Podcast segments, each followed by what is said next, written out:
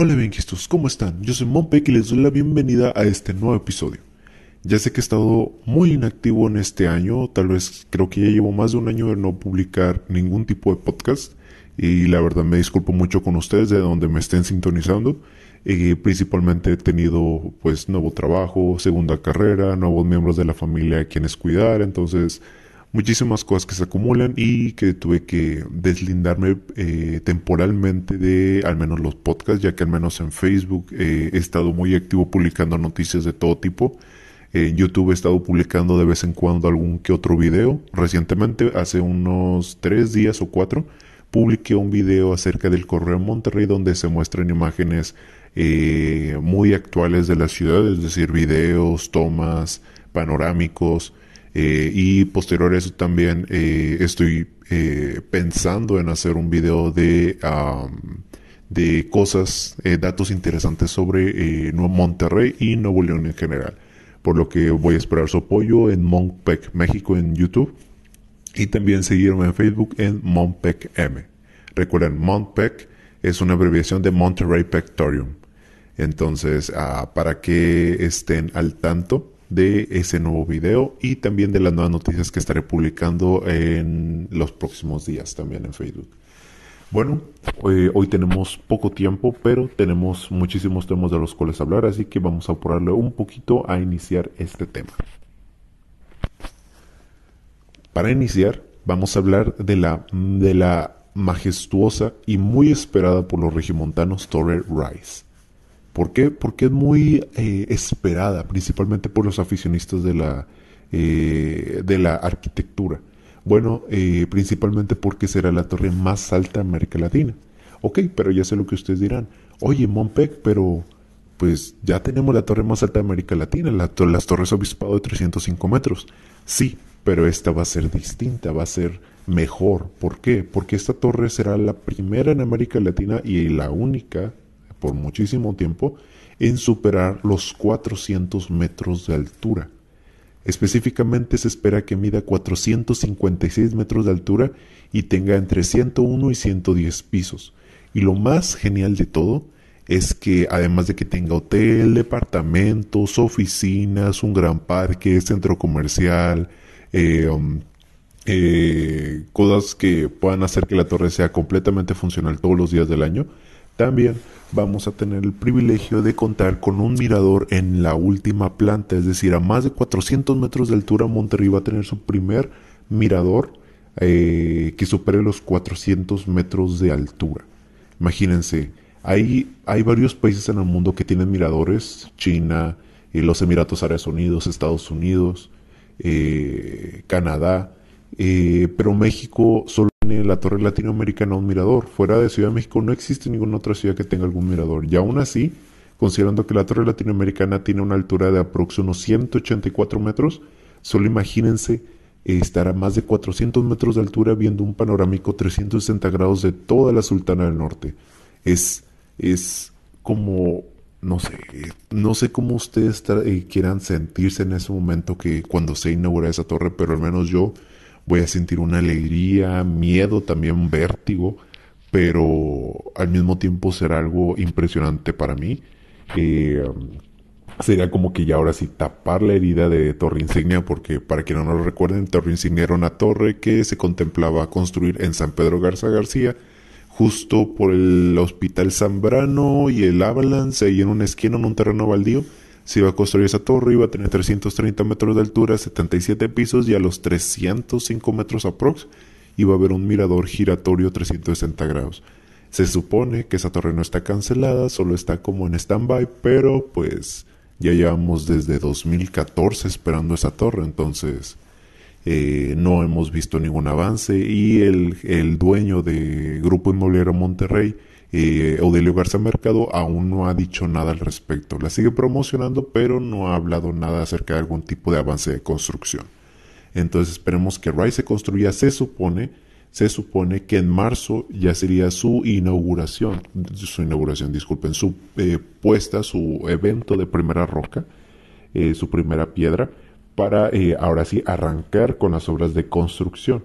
Eh, desde el octubre del 2019, no, del octubre de 2000, 20 ya había sido anunciado por el alcalde de la Garza y eh, la inmobiliaria NES, que es que los que se encargan de, de construir esta torre, eh, y que también son dueños de las Torres Obispado, eh, estuvieron durante el año pasado, 2021, anunciándola, anunciándola, anunciándola, y eh, entre enero y, febrero de este año también estuvieron hablando muchísimo acerca de la torre, de, inicios de preventa, de, de, pues de todo tipo de cosas, nuevos datos de la torre, nuevos renders, entonces, de hecho, hay un rumor por ahí que dicen que tal vez la torre cambie de diseño y que no se vea algo similar a Top, sino que sea un diseño más elegante o más único, por así decirlo.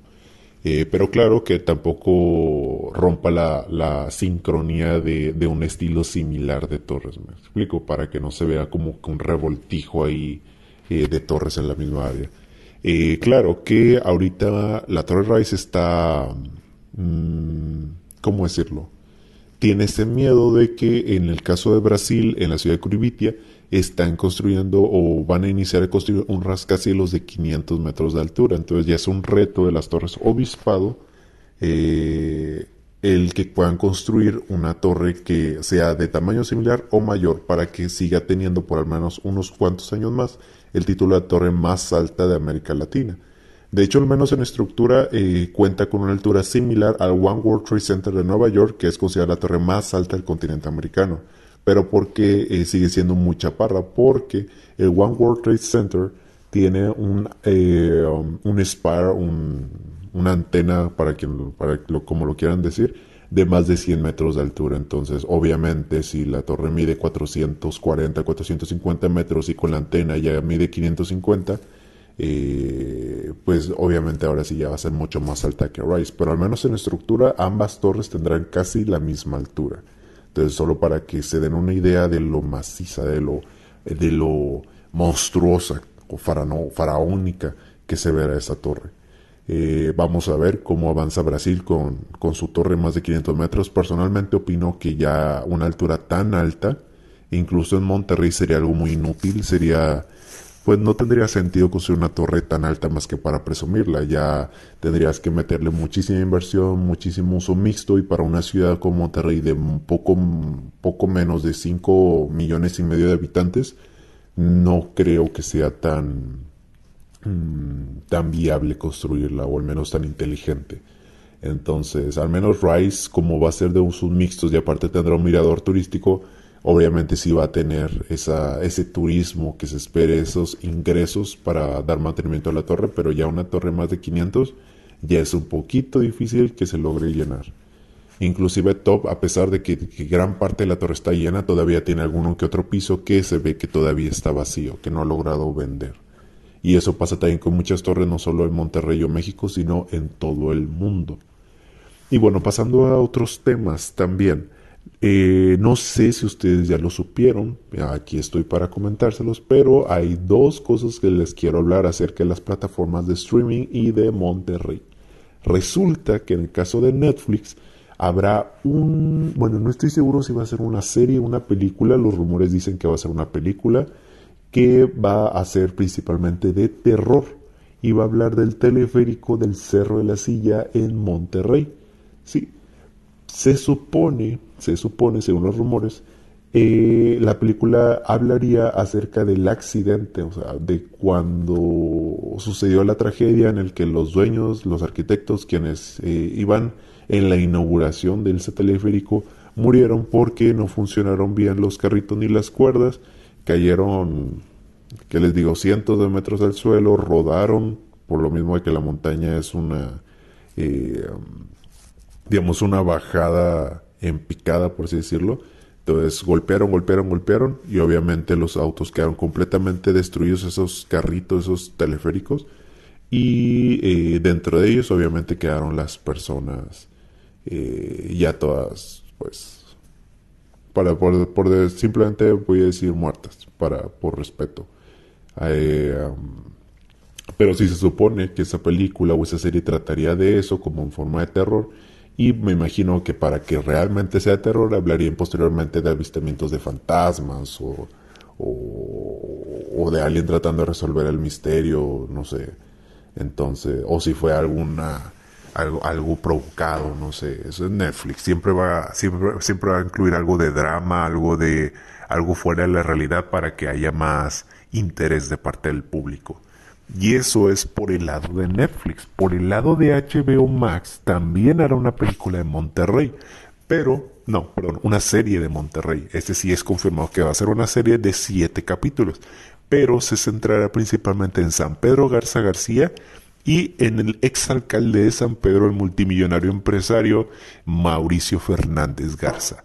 Si eh, esta persona todo el mundo de Monterrey lo conoce, no porque haya sido corrupto o que porque fue una mala persona o que porque haya sido filántropo, sino porque él proviene de la descendencia, bueno, descendencia indirecta, ya que era como tipo nuero o algo así, de eh, la familia Garzazada, de, de Eugenio Garzazada, uno de los hombres más importantes en la historia de Monterrey.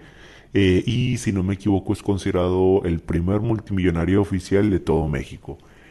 Entonces, eh, Mauricio Fernández, desde alcalde como empresario, también se ha envuelto en muchas polémicas, principalmente en el caso de la Milarca, que es un museo de 35 millones de dólares que que está construyendo eh, esta persona con su propio dinero, ya que no es alcalde ahora, sino que solo es un multimillonario empresario que construye esa, ese museo que es una réplica exacta de su casa y ahí es donde mostrará todas las obras de arte, todas las eh, todos los materiales únicos en el mundo y ahorita les explico por qué únicos que actualmente tiene en su casa. Entonces los va a donar a ese museo para que toda la ciudadanía de Monterrey, todos los turistas tengan acceso a ver esa, esa belleza, no solo él, sino que todo el mundo tenga acceso a ello.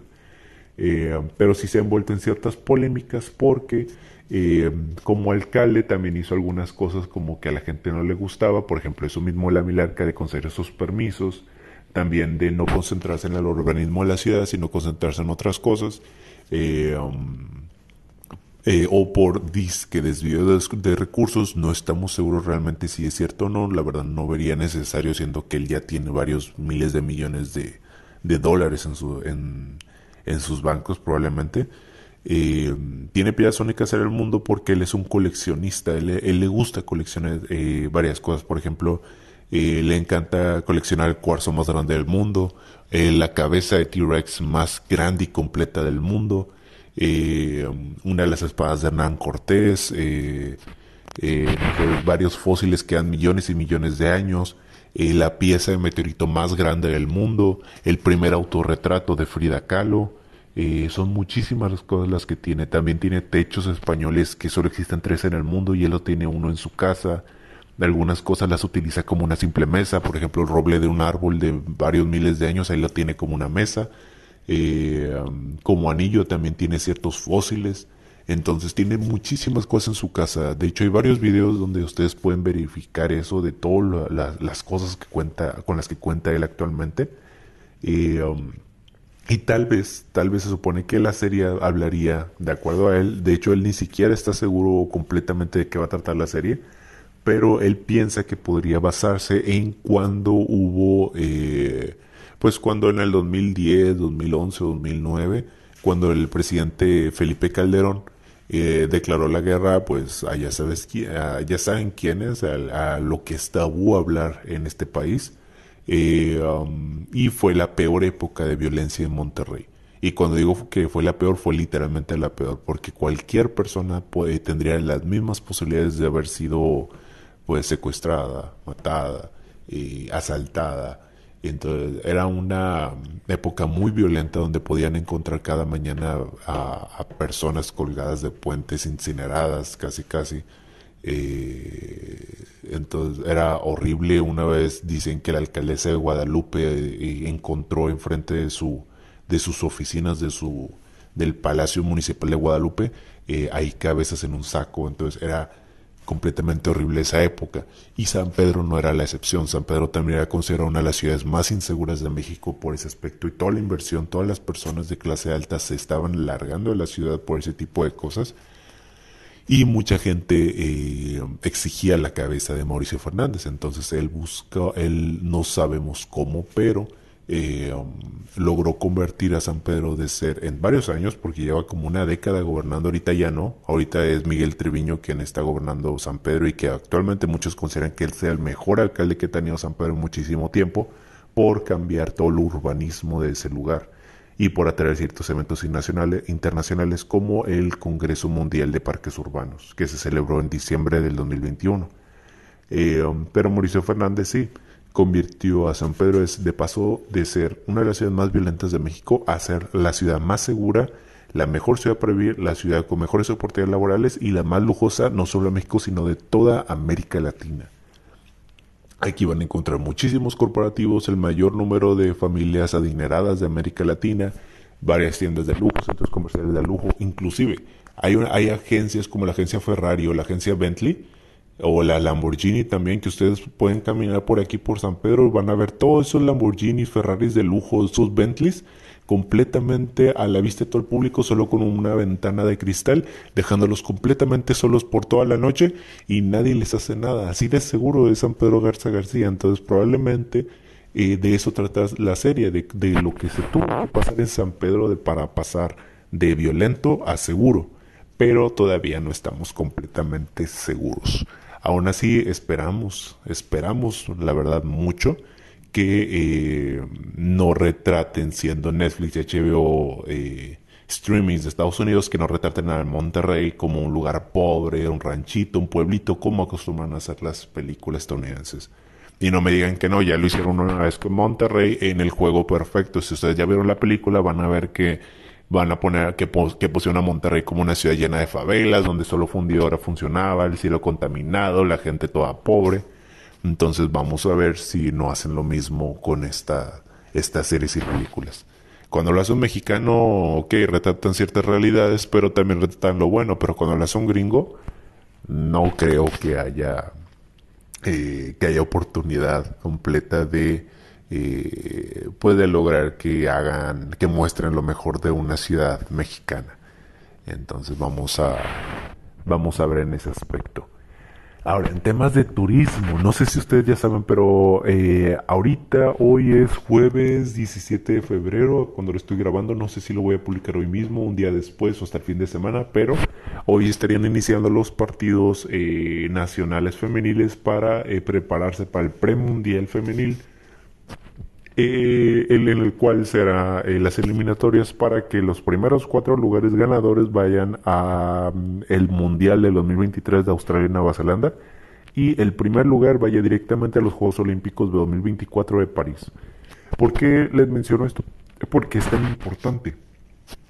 Porque el premundial se va a llevar a cabo en Monterrey, en la ciudad de Monterrey. Aquí es donde se va a llevar a cabo el premundial. Y um, y la verdad, tal vez para ustedes, tal vez para usted no sea un evento realmente wow, principalmente porque es femenil, pero para muchas otras personas, al menos para la afición regiomontana, a pesar de que sea femenil, sí es algo de que la gente celebra, algo que la gente le gusta ir a ver.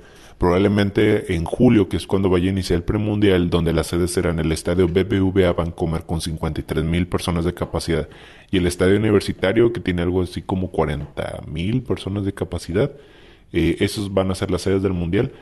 Yo pienso que los estadios se van a llenar, especialmente en las veces que juegue México contra algún otro país. Eh, vamos a ver muchísimas selecciones eh, jugando en ambos estadios. Um, y sí, vamos a ver quiénes pasan. Yo espero que México, al menos en este, al menos en, en el aspecto femenil, sí logre ir al Mundial del 2023. A ver si dan un mejor sean una mejor competición que los hombres, porque la verdad el fútbol varonil deja mucho que desear, se confían demasiado, no sé quiénes, quiénes los entrenan, pero no parece que sean más rápidos, más veloces, más ágiles que cualquier otro equipo nacional, pero pues vamos a ver qué pasa. Igual eh, eso va a representar mucha derrama económica, mucha promoción, mucho turismo en la ciudad, aunque ustedes no lo crean. Eh, y también por otro lado de turismo, también en dos semanas ya estaríamos eh, recibiendo la visita de al menos 25 mil personas que al parecer van a venir al Parque Fundidora para estar en el evento de Pokémon World, no, Pokémon Go World Tour 2022. Al parecer esto es un evento que se hace cada año y siempre se eligen entre dos y tres ciudades en todo el mundo para hacer las sedes eh, físicas, las sedes principales del evento. En este caso fue elegido Monterrey junto con otras dos ciudades, una que es Abu Dhabi y la otra no recuerdo el nombre, pero creo que era en creo que era en Taiwán si no me equivoco. Pero en el caso del continente americano, Monterrey será la ciudad que represente este evento. Eh, y sí, se espera la, visita de al menos 25 mil personas y digo se espera porque eh, tengo entendido que ya se han comprado 25 mil boletos para este evento. Ustedes dirán, ¿cómo es posible ya, ya desde 2017 ahora quién juega Pokémon Go? Bueno, resulta que hay todavía entre 4 y 6 millones de usuarios activos en todo el mundo. Entonces vamos a, se espera recibir la visita no solo de gente mexicana, sino gente de América Latina y de Estados Unidos. Es algo que, que al menos nosotros esperamos con ansias porque también representa mucho derrama económica y recuperación eh, um, de ese, pues en sí de la economía, al menos en el sector turístico. Eh, um, y pues sí, con las ampliaciones que está teniendo el aeropuerto de Monterrey, donde están aumentando el 50% de capacidad para eh, lograr eh, transportar a 16.5 millones de personas anuales, creo que sí nos ayudaría muchísimo a mejorar tanto las mercancías de carga como la carga aérea. Aunque gracias a que Monterrey está geográficamente muy bien localizado, el aeropuerto de Monterrey no tiene tanta necesidad de transportar carga aérea como Guadalajara o Ciudad de México nosotros tenemos el Interpuerto de Monterrey con trailers y, autos, camionetas, lo que ustedes gusten, y, eh, y varias rutas ferroviarias que conducen a todo México y Estados Unidos. De hecho, Monterrey es la única ciudad en todo, en todo México que es, eh, que es punto clave en las dos rutas del TEMEC, las dos rutas ferroviarias que se están construyendo actualmente. Entonces Monterrey tiene muchísimas ventajas, al menos en vía terrestre, a comparación de Guadalajara hacia México, y es por eso que todavía no se ha mejorado el sistema de infraestructura aeroportuaria. Aunque aún así el gobernador Samuel García sí ha estado iniciando eh, aspectos administrativos para encargarse de iniciar la construcción de un aeropuerto de carga, principalmente carga, pero también se espera que también sea de pasajeros, en Anáhuac, Nuevo León, en el municipio fronterizo, el único municipio fronterizo que está en Nuevo León, eh, frontera con los Estados Unidos, y donde se espera construir una ciudad desde cero, una ciudad con eh, centros comerciales, con casas, con muchísimas plantas industriales, con algún que otro pequeño corporativo, con un aeropuerto, con nuevas carreteras que conecten directamente con Estados Unidos. Se espera que hagan de todo esa ciudad, que sea una nueva, una nueva pequeña ciudad para Nuevo León Ahorita eh, Anáhuac es una ciudad, bueno, de hecho es un municipio con muy pocos habitantes, creo que ni siquiera llega a los 100.000 habitantes para considerarse una ciudad. Eh, entonces creo que sería más un pueblo, por así decirlo. Eh, eso sí, tiene muchísima agua, agua en el subsuelo, es, abundante de agua, entonces eh, les sirve mucho a las empresas por ello.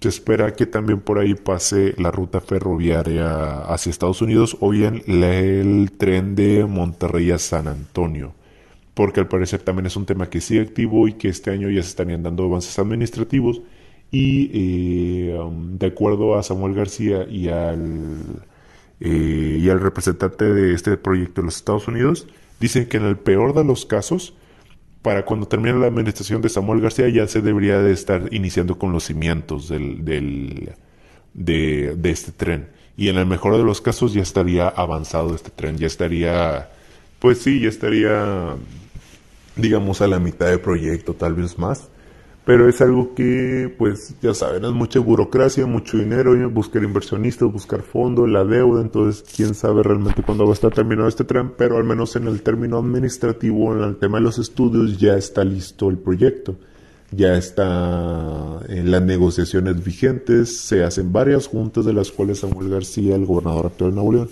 nos informa, entonces vamos a ver cómo queda ese, pues ese tren, porque también aunque ustedes digan que no, sí va a representar también muchísimo eh, turismo extra para la ciudad y mayor dinamismo, mayor eh, combinación de culturas entre Monterrey y San Antonio. Ahora van a ser ciudades hermanas que prácticamente van a ser una sola ciudad, porque por un bajo precio la gente se va a poder ir eh, a San Antonio y viceversa.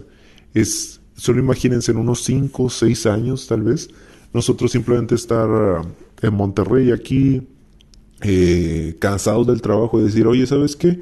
Eh, déjame, voy a San Antonio, voy de compras, eh, me veo con unos amigos y ya me regreso a la noche. En vez de hacer eso cuando nosotros vivimos en Guadalupe, ir a Cumbres, por ejemplo, o ir a San Pedro y luego hasta la noche regresarte a tu casa, ahora mejor hacerlo a otro nivel y que sea estar en Monterrey, eh, irte a Estados Unidos, a San Antonio y regresar en la noche, ya después de estar con tus amigos paseándote por allá y ya no te compras. Y viceversa con las personas de San Antonio que quieran ver un poco más la cultura de México y la cultura regia y que luego ya se regresen a sus casas allá en, eh, allá en Estados Unidos.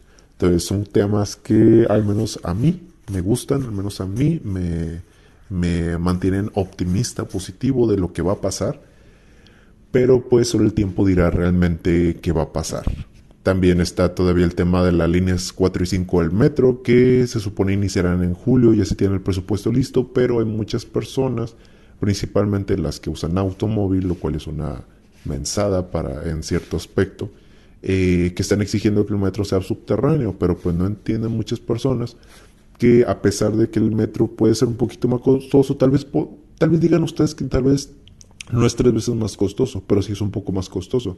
El problema es que si Nuevo León ya batalló mucho para tener la financiación del gobierno federal, tener dinero de parte del gobierno estatal y conseguir, aunque sea un poco de inversión privada, el aumentarle el doble tal vez el precio es muy complicado.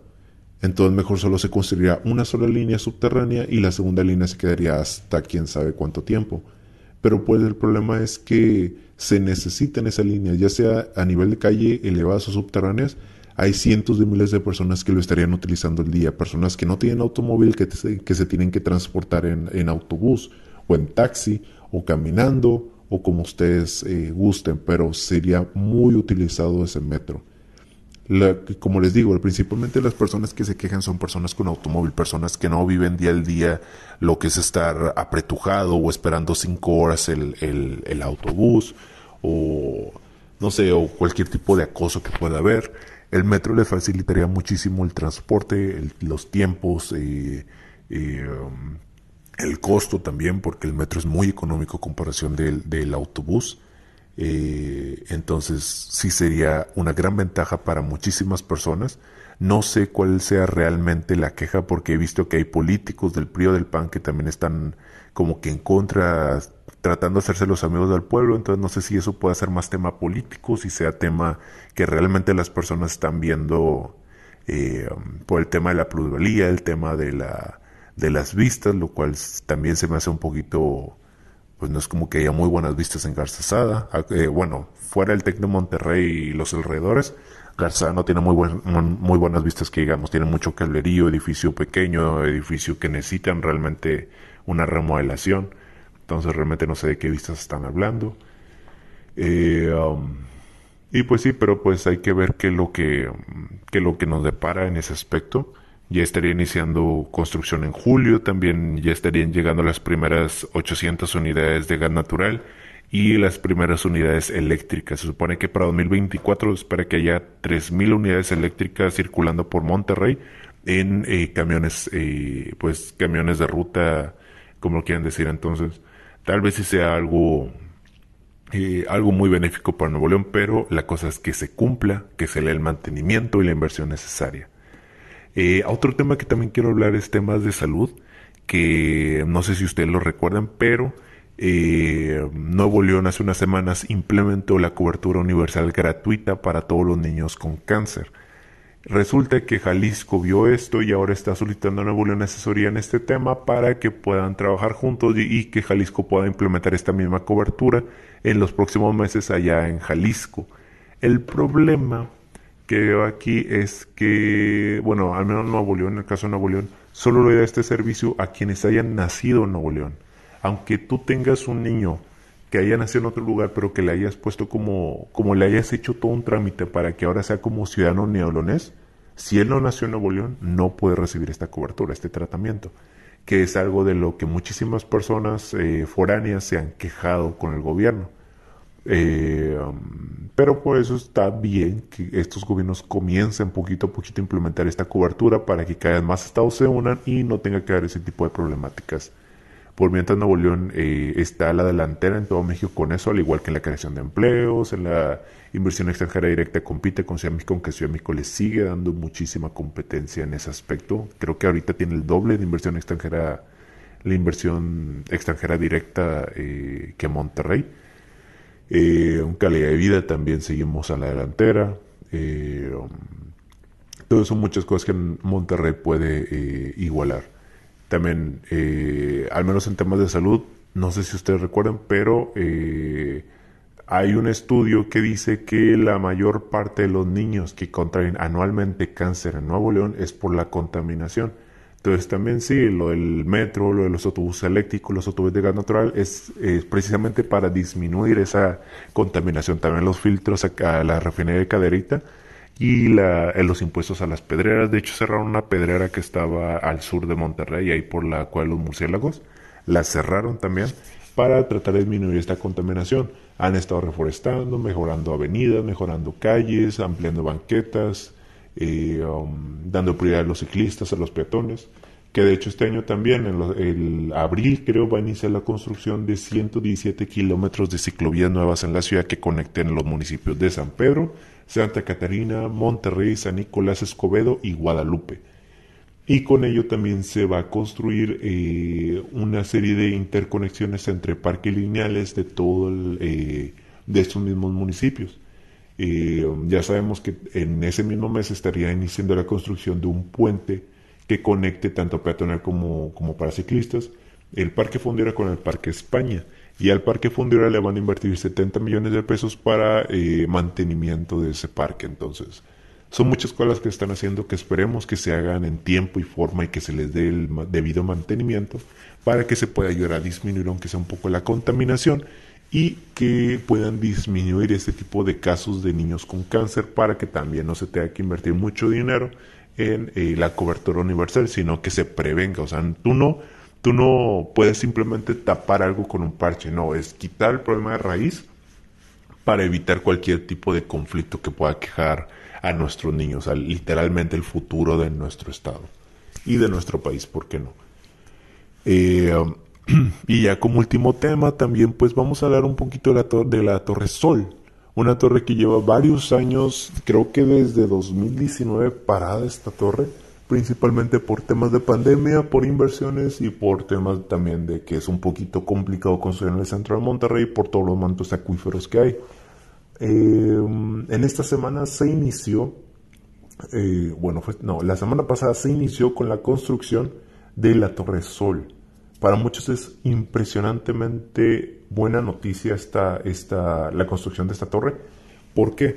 Porque es una torre que va a seguir siendo una de las más altas de México. Si no me equivoco, va a ser después de todo COI y no sé si Mítica. No, creo que Mítica mide 200, 262.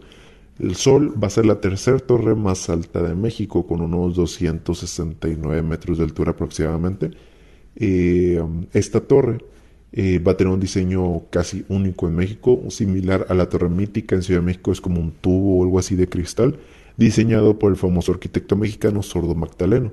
Esta torre no tendría estructura, no tendría tipo columna, sino que, pero sí, no tendría, eh, no tenía columnas, ya que la misma estructura es la que se encargará de mantener toda la torre, digamos, estable, por así decirlo. Y obviamente va a tener la mejor tecnología antisísmica y muchísimo lujo en sus departamentos y hotel y de sus oficinas, obviamente. La torre va a tener hotel, departamentos, oficinas, amenidades, centro comercial y un megaparque, creo que habían dicho como de dos hectáreas, si no me equivoco, no estoy seguro. Pero va a ser una torre muy bella, muy hermosa, muy única en México. Eh, construyendo esta torre, Monterrey tendría las tres torres más altas del país. Y otro tema también que tiene esta torre es que va a tener el primer Skydeck de América Latina. No sé qué sepan ustedes, si saben ustedes que es un skydeck. Para quienes no sepan, les explico. Un skydeck es un mirador en, en el último piso de la torre, pero con la peculiaridad de que el mirador tiene ciertas zonas donde tú puedes mirar la ciudad desde un piso de cristal.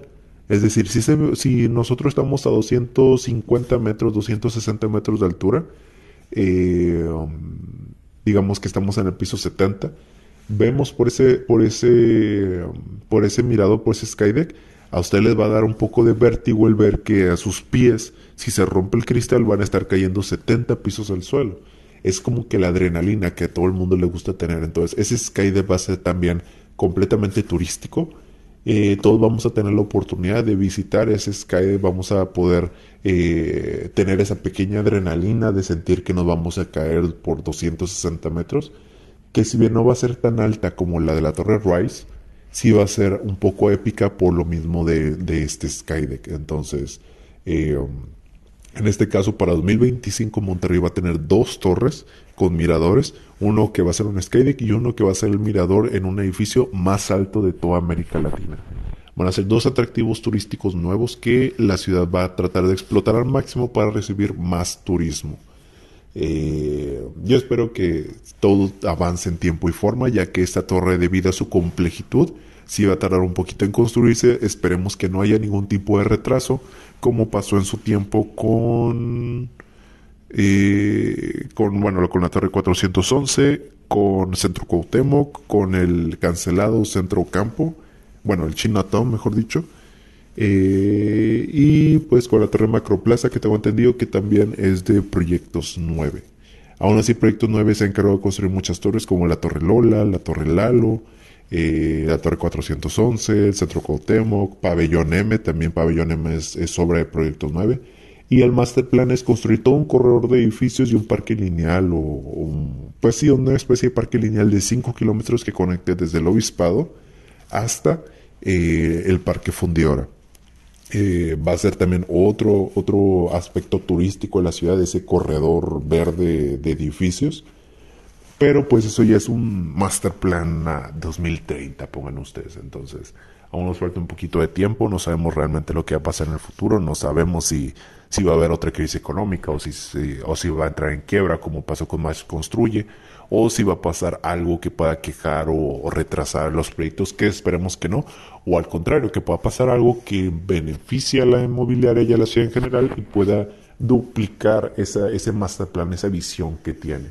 Pero pues todo depende del crecimiento de la ciudad, del dinamismo de la ciudad, del flujo que hay en la economía y pues esperemos lo mejor para nuestra hermosa ciudad.